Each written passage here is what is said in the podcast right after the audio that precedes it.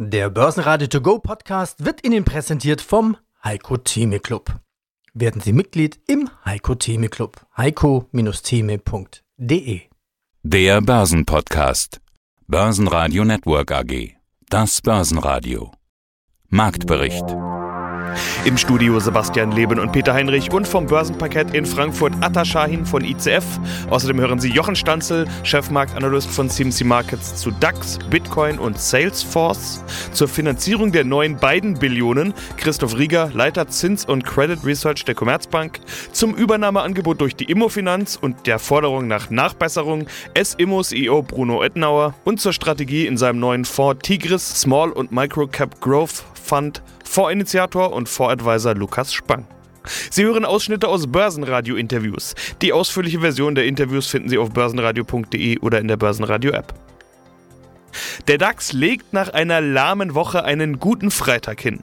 Er schloss den Freitag mit plus 0,7% und 15.519 Punkten und damit über der 15.500 Punkte Marke und nah an seiner Anfang der Woche erreichten Rekordmarke. Der ATX in Wien stieg 0,3% auf 3.464 Punkte. An der Wall Street war zu Xetra-Schluss wenig Bewegung zu sehen. Am Montag bleibt die Börse in New York ganz geschlossen. Es ist Feiertag Memorial Day. Ja, schönen guten Tag. Mein Name ist Jochen Stanzel, Chefmarktanalyst bei CMC Markets, bei dem CFD Broker hier in Frankfurt. Die bereits in den Wochen zuvor häufig gesehene Rotation von Technologieaktien zu Standardwerten hat in den USA und den Aktienmarkt einmal mehr sich bestätigt. Der Jones und S&P 500 legen zu. Ja, was macht der DAX? Irgendwie verharrt der DAX auf hohem Niveau. Wir fallen nicht und der Optimismus scheint zu überwiegen. Das ist richtig. Wir haben ja diese saisonale Schwächephase jetzt da, die ist zwar Mai, beginnt die, die geht im Juni weiter, die geht auch im Juli weiter und in diesen beiden Monaten, die jetzt anstehen, ist sessional im 10-Jahres-Schnitt sind lauter Fehlausbrüche nach oben möglich, aber eben auch neue Hochs, was eben auf dem Niveau vom, vom DAX bedeutet, neue Allzeithochs. Also es sieht gut aus. Wir sehen auch das Verhalten der letzten Monate setzt sich auch in diesem ja, gedrückten Marktumfeld, in dem wir jetzt sind, wo so ein richtiger steiler Aufwärts dann immer da ist. Aber das Verhalten setzt sich fort, dass bei kleinen Korrekturen sofort Anleger wieder reingehen aber eben die Ausbrüche nach oben, es will niemand unbedingt jetzt die teuersten Kurse haben. Aber das Kaufinteresse ist weiterhin da, also das Geschehen insgesamt ist recht stabil. Christoph Rieger, ich verantworte das Zins- und Credit Research bei der Commerzbank. Und wir wollen über US-Anleihen sprechen. Die sind nämlich wieder im Gespräch, weiterhin im Gespräch, so muss ich es ja eigentlich sagen. Es wird über Inflation gesprochen und natürlich über neue Verschuldung, weitere Verschuldung in den USA, denn da steht schon wieder ein Billionenprogramm an und das will natürlich finanziert werden. Herr Rieger, was erwarten Sie für eine Reaktion am Anleihemarkt? Ja, man verliert ja mittlerweile schon den Überblick über die verschiedenen Billionenprogramme, die hier nach und nach aufgelegt werden. Das jüngste Programm oder die Pläne, die jetzt heute im Budgetentwurf präsentiert werden, die beziehen sich zum einen auf den Haushalt nächstes Jahr und dann auch auf die Langfristplanung der USA für die nächsten zehn Jahre. Und sicher ist ja auch hier weiter mit steigenden Ausgaben zu rechnen. Allerdings ist nicht mehr so stark mit einer Netto-Neuverschuldung zu rechnen, wie das jetzt in den vergangenen Jahren der Fall war. Wobei die Finanzierung natürlich noch auf töneren Füßen steht. Das heißt, die Ausgabenvorschläge, die sind immer schnell gemacht.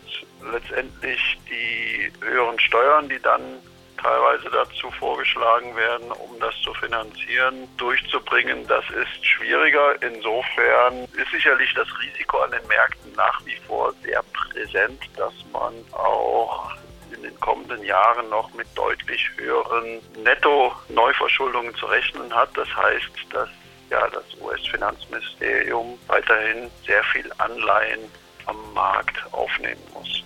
Was würde das bedeuten? Denn Sie sagen ja schon ganz richtig gesagt, ja, wir machen das über Steuern oder wir haben genügend Geld. Äh, das ist von Politikerseite ja immer ganz schnell. Umgesetzt ist es, wie Sie schon gesagt haben, gerade in Amerika schwierig. Da müssen ja, bevor solche Steuererhöhungen durch sind, einige Gremien durchlaufen werden. Äh, was würde es denn bedeuten, wenn stattdessen die USA sich durch höhere Verschuldung äh, finanzieren müssen?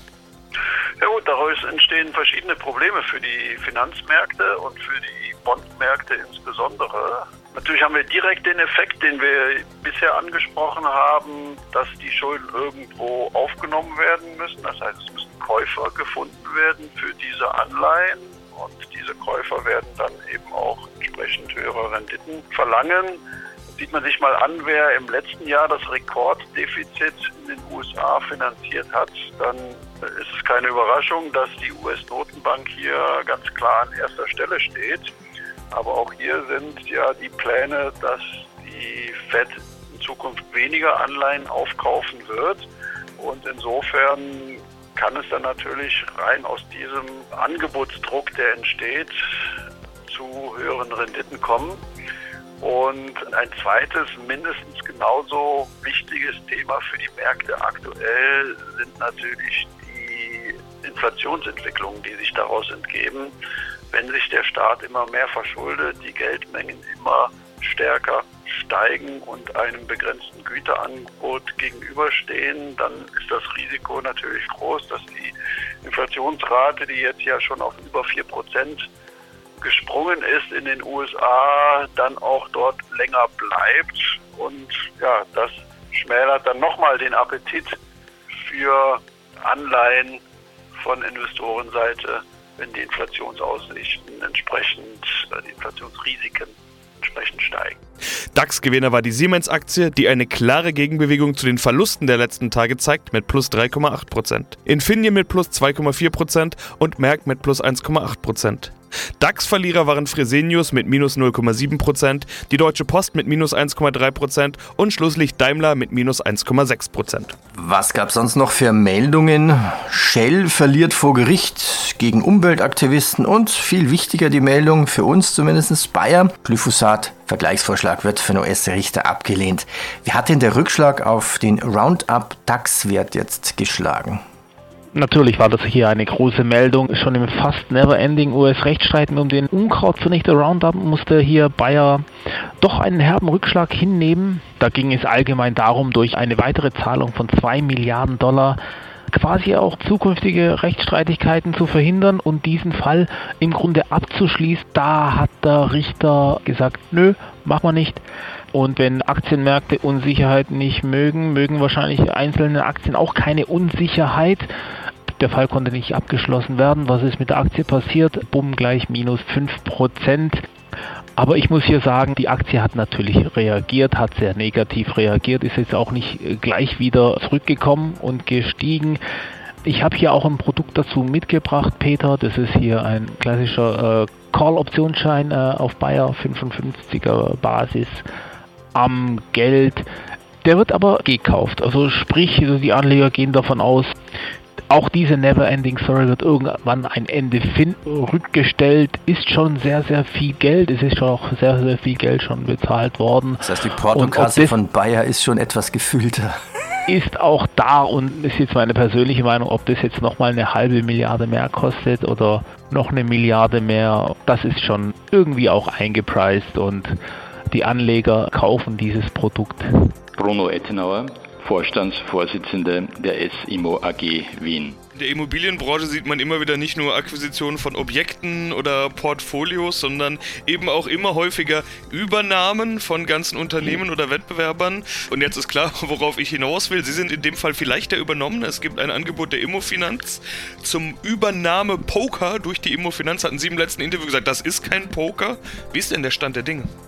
Ich wollte es auch nicht so quasi ins Lächerliche drehen. Es ist, wir nehmen das sehr ernst. Ich, es geht uns im Wesentlichen darum, hier die Interessen der Aktionäre der SIMO zu vertreten.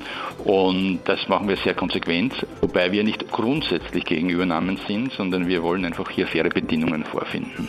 Und deshalb gibt es ja auch die ganz klare Ansage, Aussage bei Ihnen im Update. Deshalb habe ich auch diesen Poker-Vergleich nochmal auf den Tisch gebracht.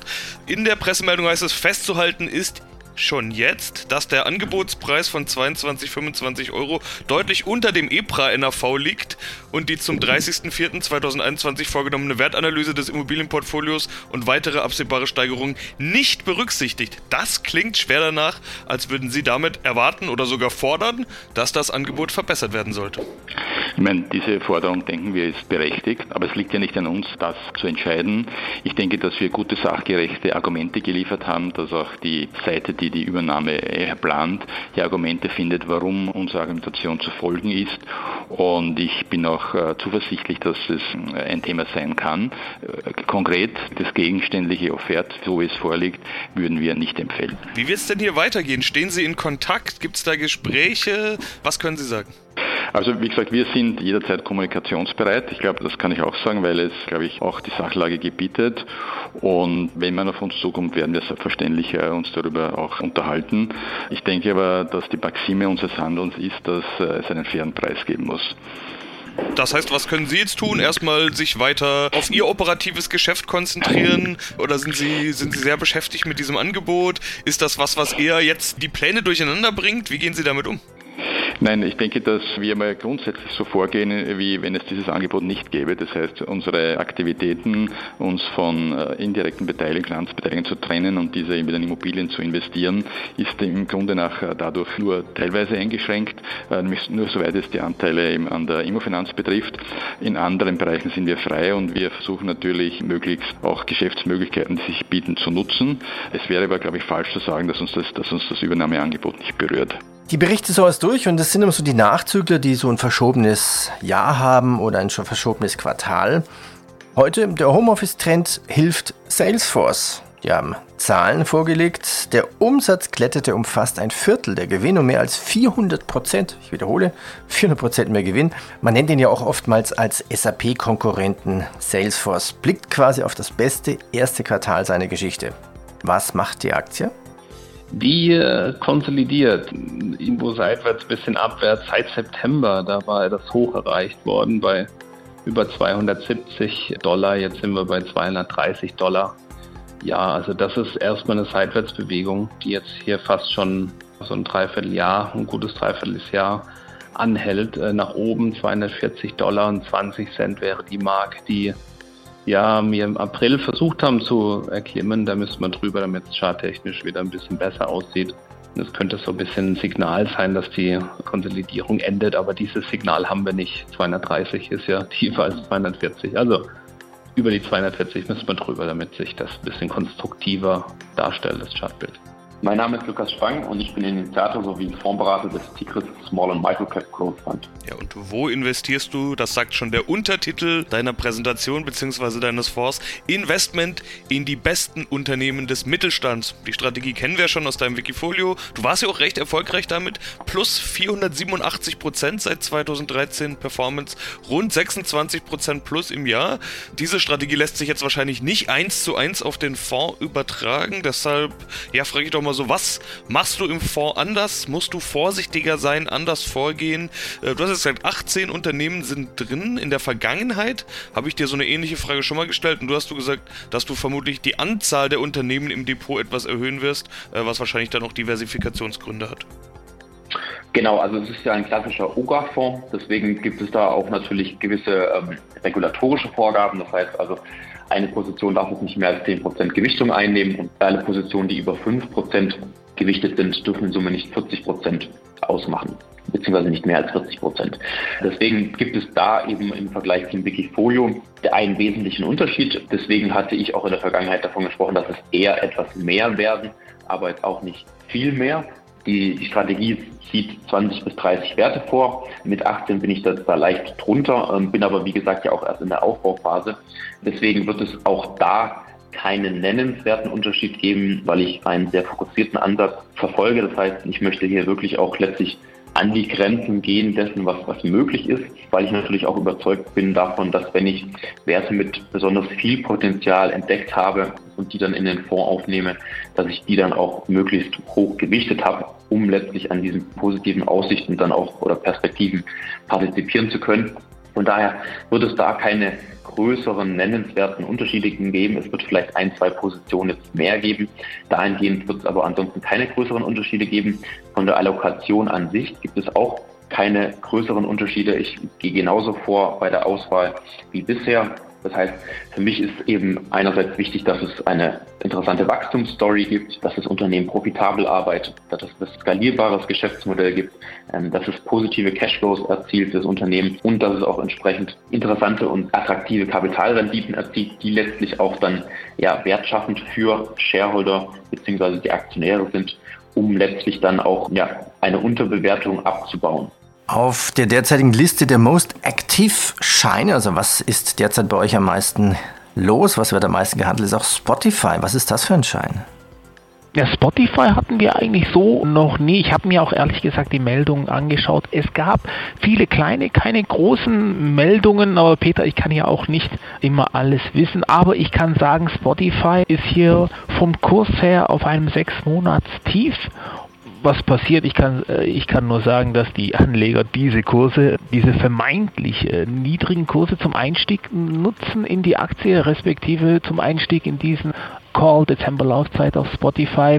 Da haben wahrscheinlich Analysten, die doch vielleicht mehr wissen als ich, eine Kaufempfehlung dazu gegeben und die Anleger gehen davon aus, dass die alten Hochs wohl wieder erreicht werden bei Spotify. Bitcoin trotz Elon Musk, muss man sagen, und trotz China-Verbot, ja, jetzt kommen noch Meldungen aus den USA, die wollen auch noch regulieren. Trotz diesen ganzen Meldungen schlägt sich eigentlich Bitcoin recht gut. Wo steht Bitcoin jetzt? Bei 35.780, äh, minus 6,8 Prozent. Also steht unter Druck. Ähm, und wir haben beim Bitcoin auch eine Trendwende jetzt.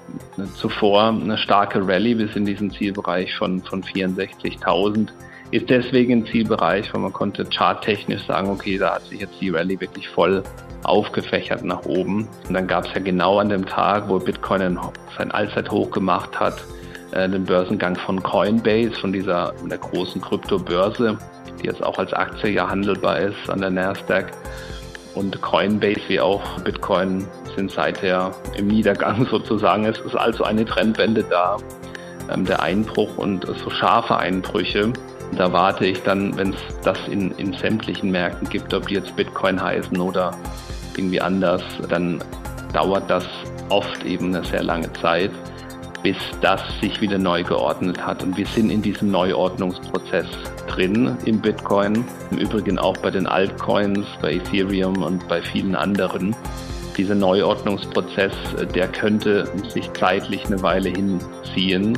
Es ist ja auch so, dass in der Vergangenheit es ja auch immer wieder scharfe Korrekturen gegeben hat, mal 70 Prozent runter vom Hoch ist nichts Ungewöhnliches im Bitcoin in der Vergangenheit gewesen. Also jetzt Neuordnungsprozess läuft beim Bitcoin, neue Bodenbildung ist nicht in Sicht. Börsenradio Network AG Marktbericht Der Börsenradio To Go Podcast wurde Ihnen präsentiert vom Heiko Theme Club. Werden Sie Mitglied im Heiko Theme Club. heiko-theme.de